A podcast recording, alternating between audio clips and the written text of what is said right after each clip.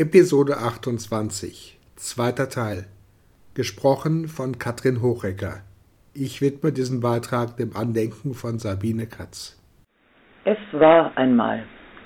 Unsere Lehrerin sagte uns, dass Märchen in Deutschland immer so anfangen. Ich ging im Süden Odessas zur Schule, damals in den 90ern, in die Schule Nummer 25.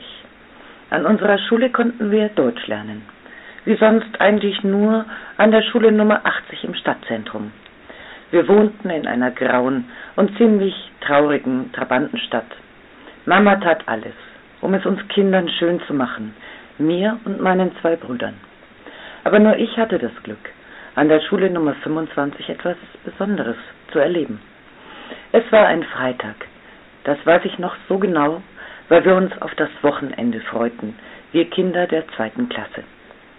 Unsere Lehrerin, eine Studentin aus Deutschland, wirkte irgendwie aufgeregt. Nicht so, als ob sie Angst vor etwas hätte, sie schien sich eher auf etwas zu freuen. Sie strahlte noch mehr als sonst, sprach aber auch schneller. Ich konnte schon ziemlich gut Deutsch, aber trotzdem hatte ich Probleme, der Erzählung unserer Lehrerin zu folgen. Sie berichtete von einem Weihnachtsbrauch in Deutschland dass da ein Nikolaus zu Kindern nach Hause komme, mit Geschenken für liebe Kinder, die wir natürlich alle waren. Aber von einem Nikolaus hatte wenigstens ich noch nie gehört. Unsere Lehrerin beschrieb ihn so. Er trage einen roten Mantel, einen weißen Bart und auf dem Kopf eine rote Mütze. Einige von uns riefen, das ist doch die Duschka Marus, Väterchen Frost mit dem Schneeflöckchen Snegurochka, das den Kindern die Geschenke gibt. Ich hatte noch nie Geschenke von einer Schneeflocke bekommen, aber den seltsamen Schlittenfahrer hatte ich schon in Trickfilmen gesehen. Unsere Lehrerin schüttelte den Kopf, nur ganz leicht. Nein, Kinder, sagte sie auf Deutsch. Der Nikolaus ist nicht Väterchen Frost. Einen Nikolaus hat es wirklich gegeben, auch wenn die Sache mit dem Mantel und seinen Begleitern erfunden ist. Bei uns in Deutschland begleitet ihn oft ein Krampus und manchmal ein Engel. Das Wort Engel kannten wir. Das russische Wort klingt ganz ähnlich, aber Krampus, was sollte das sein?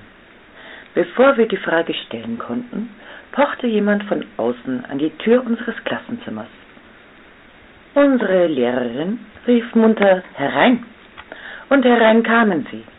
Drei Gestalten, ein junger Mann mit rotem Mantel, spitzer roter Mütze, auf der vorne ein Kreuz zu sehen war, und mit einem langen Stab in der Hand. Zusammen mit ihm eine schöne Frau, die ein bisschen wie Schnegoroska aussah. Aber sie war nicht blond, sondern fast schwarzhaarig und hatte auch keine Locken. Sie trug einen großen Sack, in dem irgendetwas durcheinander purzelte.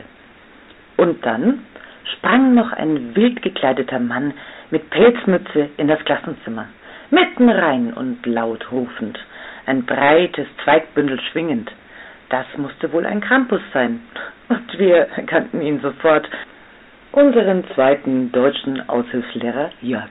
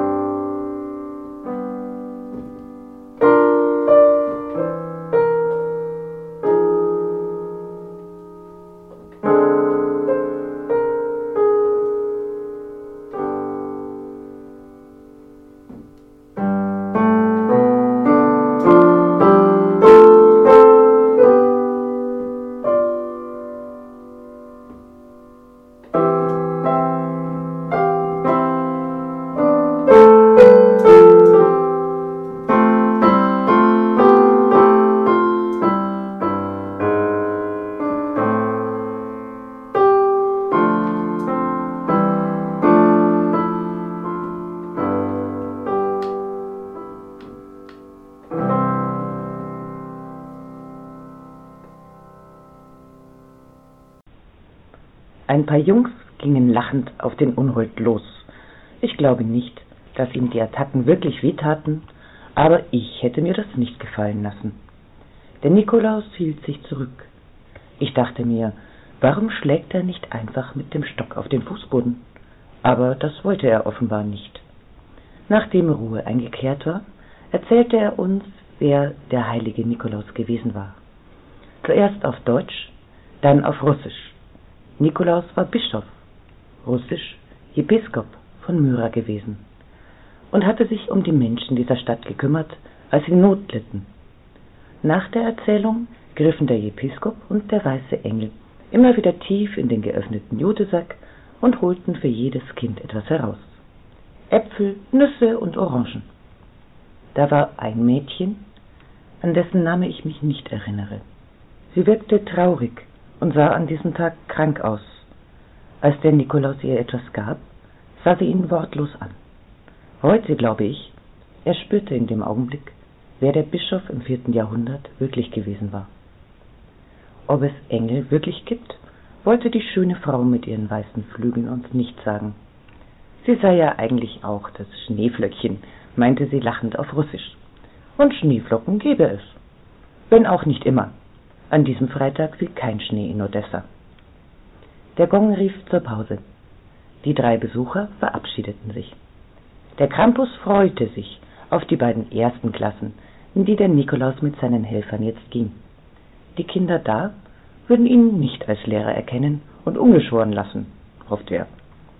In der nächsten Woche hörten wir Kinder von unserem Hausmeister, wie der Nikolaus und sein Schneeflöckchenengel beim Umkleiden in einer Besenkammer von ein paar Kindern beinahe so behandelt worden wären wie der Krampus in unserer Klasse. Aber der Engel hatte das verhindert. Mit Worten, sagte der Hausmeister, hart wie ein Eisblock. Bei uns war die Engelsfrau so sanft gewesen wie eine Schneeflocke. Und fast wie eine echte Schneeflocke hatte sie sich verflüchtigt, nur auf eigene Weise. Sie war in die Straßenbahn gestiegen, zusammen mit dem Nikolaus, dem ersten und einzigen meines bisherigen Lebens. Schneeflocken sah ich seitdem viele. Jetzt gerade fängt es an zu schneien. Da ist eine schöne, helle Schneeflocke. Steig wieder hoch hinauf, Snegorotschka, wie Nebessa, in die Himmel.